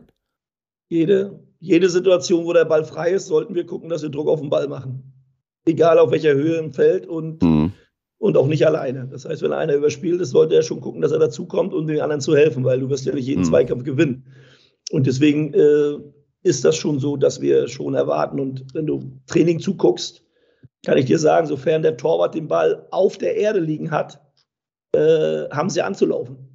Das heißt, der Torwart kann nicht dreimal drei Sekunden, vier Sekunden gucken, wen spiele ich an oder weiß ich was, legt er den Ball hin, ist der Ball frei und geht los. Wie würdest, so, du, das, wie würdest du das denn machen, wenn du jetzt eine Fünferkette hättest und die würde hinten rum und die würde hinten rumstehen mit fünf Mann gegen einen Mittelstürmer und die anderen rennen, was weiß ich, der Gegner rennt überall rum und jetzt willst du, willst du irgendwo im Mittelfeld äh, die Leute anrennen. Oder sagen wir mal die Außenverteidiger des Gegners, so, so ein Lieblingsthema von mir. Die Außenverteidiger des Gegners. Wie, wie würdest du das denn dann machen? Ja, aber es, also nochmal, deswegen stehe ich ja nicht tief. Also deswegen versuche ich ja hoch zu attackieren, damit ich gar nicht erst in diese Fünferkette reinkomme. Oder äh, Viererkette oder deswegen, sondern darum geht es ja, wenn der Ball im Spiel ist, kann ich den Ball attackieren. Äh, und aus meiner Sicht relativ zügig auch direkt auf den Ball und nicht erst über, über verschieben, Räume eng machen, sondern weiß ich was, weil der Ball wird irgendwo immer auf einer Seite sein. Und sofern er auf einer Seite ist, kann ich es immer schaffen, eine Überzahl zu schaffen. Das heißt, du musst dann schon im hohen Tempo hin.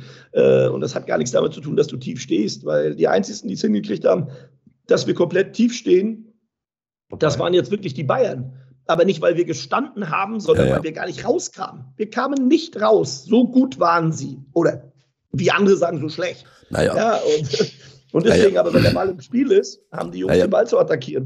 Naja, ich wollte jetzt, ich wollte darauf, äh, darauf hinaus, dass, äh, dass mir das halt super gefällt, dass ihr, äh, oder äh, wie, wir müssen ja nicht drum rumreden. Ich bin ein großer Anhänger davon, den, den Platz auch äh, so zu besetzen mit den Leuten. Wenn ich in 4-3-3 oder 4 2-3-1 habe, äh, das ist für mich eine, eine optimalere Platzbesetzung, weil ich dann immer schon da, egal wo der Ball ist, habe ich relativ kurze Wege, um, äh, um den Gegner anzulaufen. Bei all diesen anderen Systemen, äh, 3, 5, 3, 2, wie auch immer, ich kann das alles hinkriegen über Verschieben und Machen und Tun. Aber wenn ich jetzt euer Spiel bei Bayern sehe zum Beispiel, äh, das fand ich überragend, aber eben auch möglich durch eure Platzbesetzung, dass jeder von Bayern spätestens ab der Mittellinie und auch die Außenverteidiger von Bayern sofort angelaufen wurden.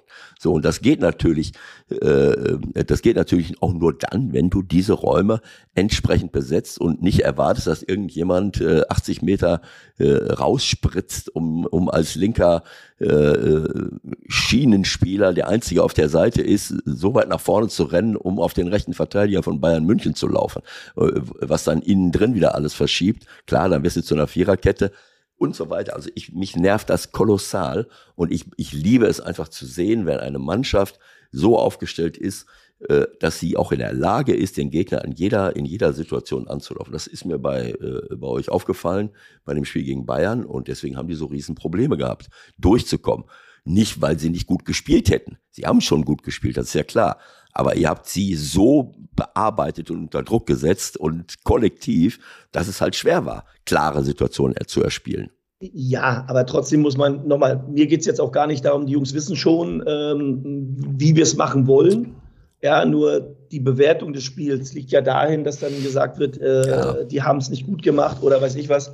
Ja, wo ich denke, boah, Leute, von nicht gut gemacht sind wir mal weit entfernt. Wenn du dir das Spiel genau anguckst, also die Torchancen, die Ballbesitzzeiten, die, die, die Kilometer, die beide Mannschaften gelaufen sind ja. und so weiter und so fort. Also wenn das dann ein schlechtes Fußballspiel ist, dann denke ich, boah, Leute, ich weiß nicht, wo ihr über Fußball guckt.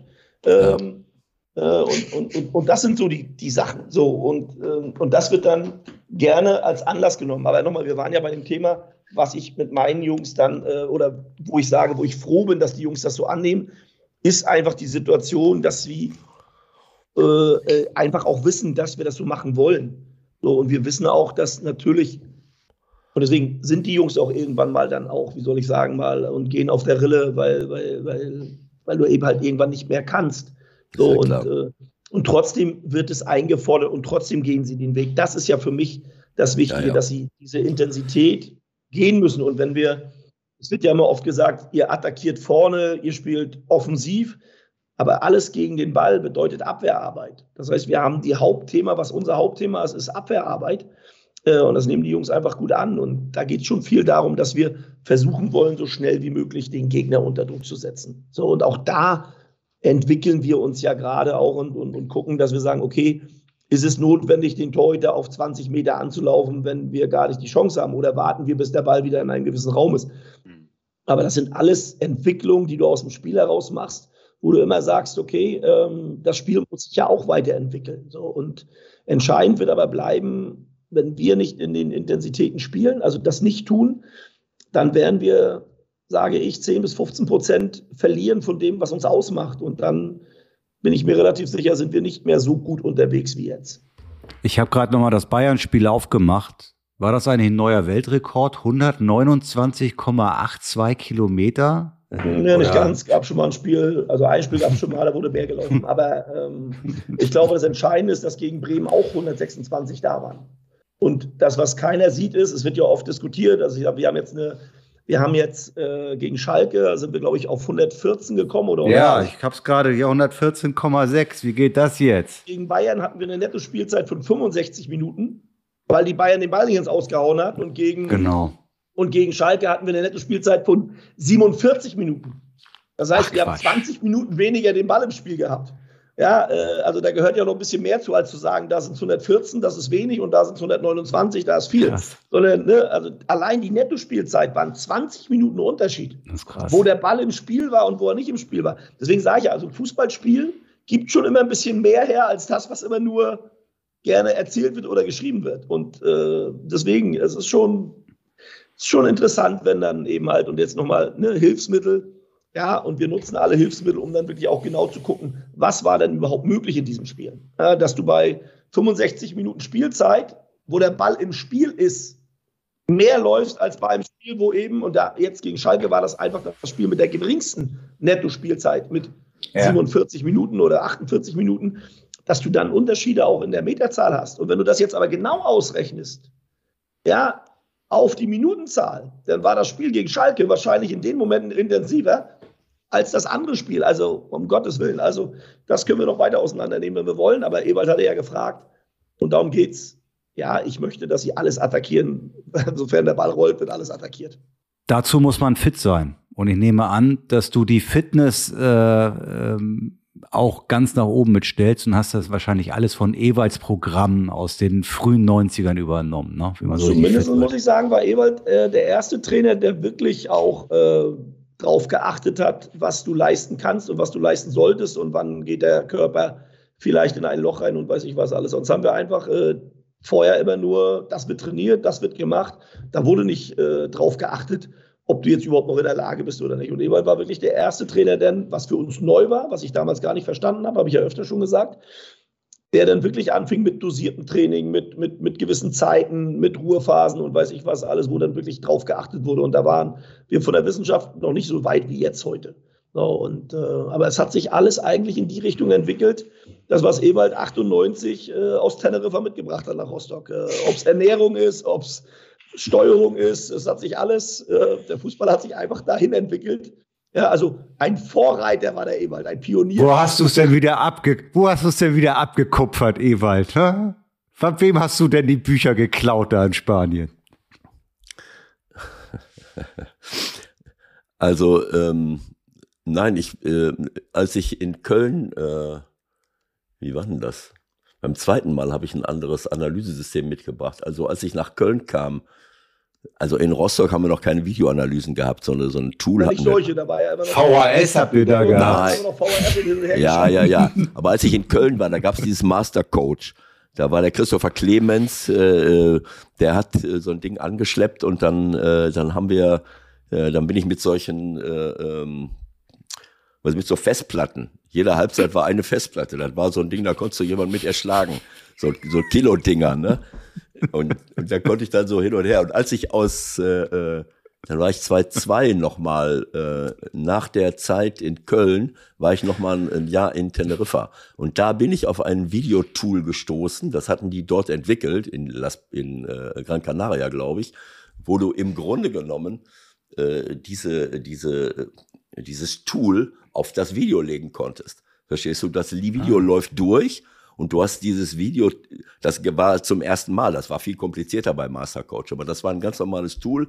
So, das Spiel lief und ich habe mir nur auf den Knopf gedrückt. Ich habe immer nur Ecke, Freistoß, Zweikampf und dann konntest du einstellen, wie viele Sekunden vor und nachher willst du das sehen und das konntest du dann hinterher abrufen. Das ist natürlich dann eine Riesenerleichterung gewesen, als jetzt 17.000 Szenen äh, in, in mühevoller nächtlicher Kleinarbeit irgendwie hintereinander zu schneiden, verstehst du? Wo die sich alle auf die, wo die alle äh, wo sie alle sauer waren und, und, der geht einem auf den Sack mit seinen langen Sitzungen und so, ne? Konnte man das so ein bisschen runter, konnte man das so ein bisschen runterfahren, weil du einfach. Äh, Steffen ist auch manchmal eingepennt, glaube ich, ne? Kann nee, da hatten wir, nee, da ich muss, ich muss nur schmunzeln, wir haben ja heute technische andere Voraussetzungen und meine Sitzungen sind manchmal auch lang. Trotzdem. Das heißt nicht, dass die Sitzungen kürzer werden, das kann ich dir sagen. Also, du kannst es zwar schneller auf den Punkt bringen, aber wenn du erstmal anfängst zu erzählen, was heißt das lang? Was heißt das lang? Dann hörst du nicht wieder auf. Ne? Erzähl mal, wie, was heißt lang? Naja, wir sitzen dann schon manchmal auch eine halbe, dreiviertel Stunde und, und, und, und, und, und das kann passieren. Grundsätzlich versuchen wir das in einer Viertelstunde abzuarbeiten, äh, mhm. wenn wir in der Gruppe arbeiten. Aber wenn du in, in, in, Einzelvideos gehst und weiß ich was alles, und dann bist du oft mal relativ schnell, wenn du dann auch über zehn redest und dann noch mal äh, die zehn auseinander nimmst, dann bist du auch mal schnell bei einer Dreiviertelstunde dabei. So, und ähm, das gehört mittlerweile alles dazu. Und die Voraussetzungen, die wir heute haben, äh, die sind ja viel höher und viel besser als, als, als, als früher. Das muss man ja sagen. Und trotzdem sind die Sitzungen nicht alle fünf Minuten. So, und äh, dafür hast du sogar viel mehr noch an Möglichkeiten zu, zu gucken, zu schneiden, zu machen. Also, ähm, also das wird schon alles wirklich auseinandergenommen und dadurch kommst du auch wieder auf eine Länge. Also kürzer, Ewald, als bei dir bin ich heute auch nicht. Also da wird schon öfter auch länger gesprochen. Also das, Steffen, was wir nicht mehr machen, ich packe keine Video rein, wenn du verloren hast und sagst, so guckt euch das Scheißspiel 90 Minuten an. Also so einen Scheiß mache ich nicht mehr. Ne, sondern da geht es ja wirklich nur noch um die 10. Das war früher ja. wirklich Folter, wenn einer gesagt hat, du hast verloren und dann hat er gesagt, so, und jetzt gucken wir uns das Spiel nochmal 90 Minuten an. Da hat er gesagt, aber Alter, bist du noch ganz dicht. Ich habe habe gestern schon mitgekriegt, dass ich nicht gut war. Muss ich mir heute nicht mehr angucken. Also. Also Steffen, wenn das deine Vorstellung von lang ist, dann hast du nicht das Recht, deine, deine Videositzung als lang zu bezeichnen. Dann muss ich dir leider, muss dir leider, muss dir leider sagen. Schön drei Stunden dreißig. Also, Bei Ewald geht es nicht um der drei Stunden wahrscheinlich. Nein, nein, nein, das ist Quatsch. Aber damals in Rostock hatte ich diese Tools ja wahrscheinlich noch gar nicht. Und dann haben wir, da haben wir mehr geredet und gemacht und getan. Ähm, was weiß ich. Ähm, Nein, also ähm, ich habe das auch im Laufe der Jahre verändert, ist ja ganz klar, weil ähm, ich kann mich an Zeiten erinnern, da habe ich, äh, da habe ich jede einzelne Scheißszene durchgenudelt bis zum geht nicht mehr. Und das ist natürlich auch nicht zielführend, sondern wir haben dann irgendwann mal, habe ich dann gesagt, so, jetzt gucken wir mal die ersten fünf Minuten gemeinsam, dann könnt ihr mal selber schauen. So, und dann, dann haben wir eben gezielt auf bestimmte Dinge geguckt. Das macht ja keinen Sinn, jede Szene, sondern du sagst also, das ist fünf, sechs Mal vorgekommen, jetzt suchen wir mal eine Szene exemplarisch raus. Äh, und so haben wir so eine Fehlerkultur entwickelt und auch so eine Diskussionskultur. Weil das ist super wichtig, dass die Spieler eben auch den, äh, den Mut haben, über andere Spieler und über sich selber wertfrei äh, zu diskutieren und zu reden. Das ist ja kein Vorwurf, das ist eben so. Wie es Steffen schon gesagt hat, ist, eine Fehler, ist ein Fehlerspiel und entweder lerne ich daraus oder ich lerne nicht daraus. So, wir gehen mit, wir sind mit den äh, Dingen ganz anders umgegangen. Aber gut, also früher äh, eine halbe Stunde es ist schon mal eine halbe Stunde gewesen. Also in einer halben Stunde war ich so eben warm gelaufen. Ne? Und, da äh, hast du deinen ersten Monolog beendet. So, genau. und jetzt gucken wir zum, mal eine Szene an. Da habe ich zum ersten Mal ein Komma, da habe ich zum ersten Mal ein Komma reingehauen. Apropos Länge, Leute, ne? Also es ist der freie Tag von Steffen. Ne? Jetzt haben wir aber die Stundenmarke schon wieder gerissen. Ich glaube, Eva, wenn du jetzt nicht noch ganz dramatische Dinge hast, dann wollen wir dem Trainer seinen, seinen freien Tag gönnen. Ja, machen wir jetzt. Was? Aber ich habe noch ein Ding hier. Äh, ja, erste FC komm. Köln. Äh, zehn Auswärtsspiele bisher. Äh, ja. Acht Punkte, acht Heimspiele, 14 Punkte. Äh, sagt das was aus? Was soll uns das sagen? Hat, sagt das was aus oder hat das mit der, mit den, äh, kommt ja immer darauf an, gegen wen hat man wann, wo, wie gespielt. Aber Fakt ist, ihr habt einen Sieg, fünf Unentschieden und vier äh, vier Niederlagen auswärts, 11 zu 21 Tore äh, und, äh, und zu Hause natürlich eine, eine ganz andere äh, Bilanz. Ähm, und das ist ja dann vielleicht schon kein Zufall mehr. 4-2-2, 18 zu 10 Tore. Ist natürlich klar, dass das äh, im Müngersdorfer Stadion, so heißt es nicht mehr, ne? Wie heißt das jetzt? Ja, ist egal.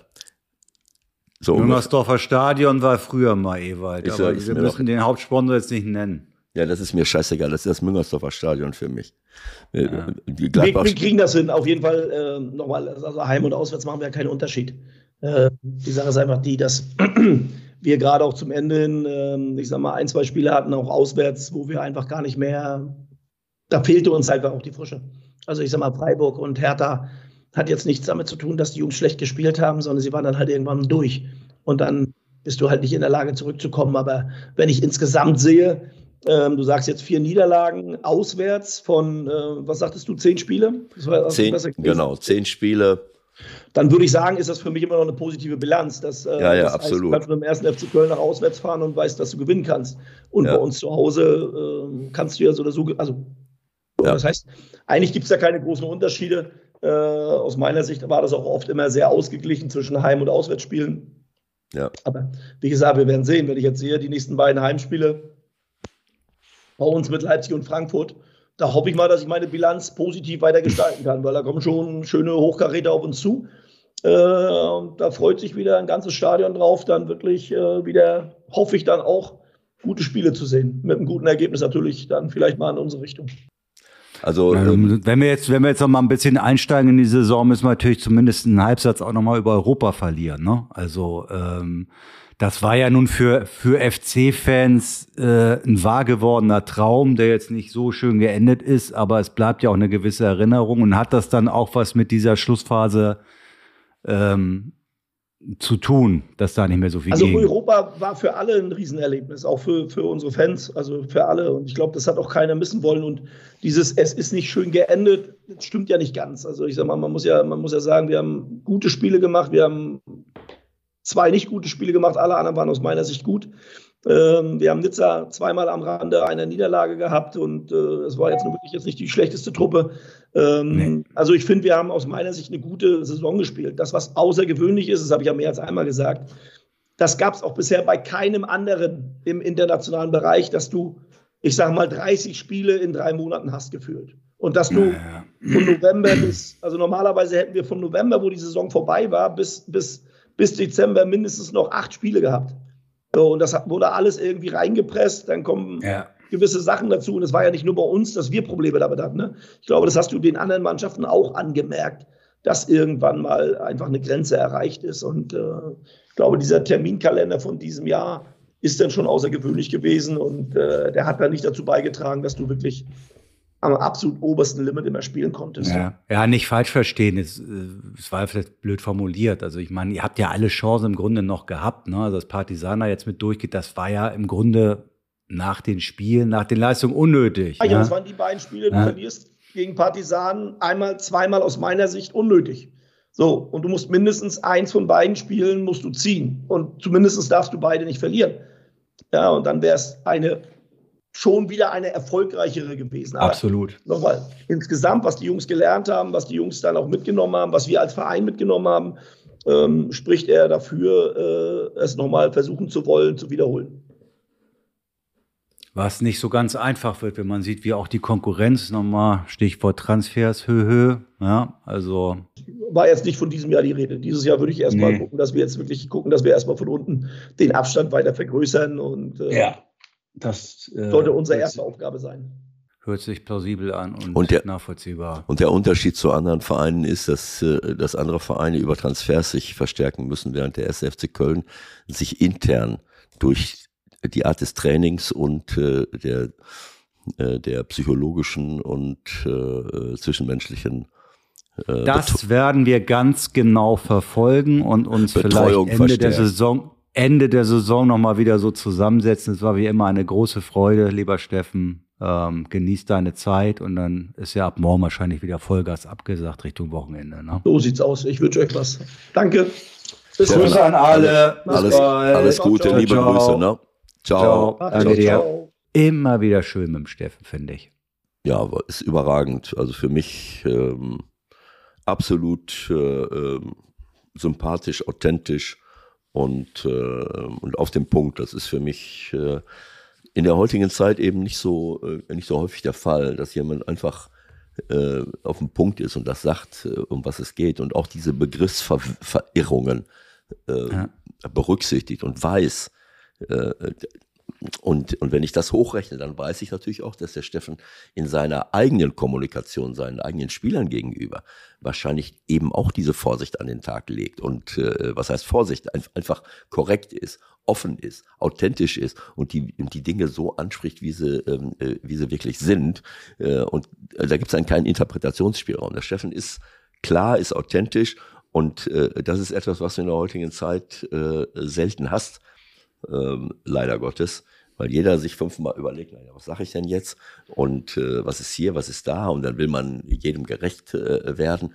Äh, und äh, natürlich muss alles auf eine respektvolle Art und Weise äh, passieren, aber äh, wenn das dazu führt, dass ich dann nicht mehr Wahrheiten ausspreche, ja, dann habe ich ein großes Problem. Und, und das gefällt mir einfach. Und naja.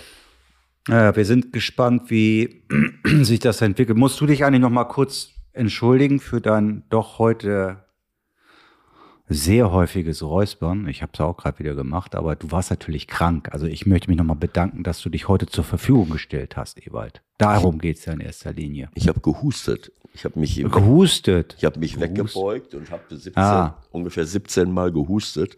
Okay. Falls ihr das wahrgenommen habt, was sein kann, der Mann hat alles gegeben, obwohl er bestimmt vom Arzt für heute noch frei bekommen hätte.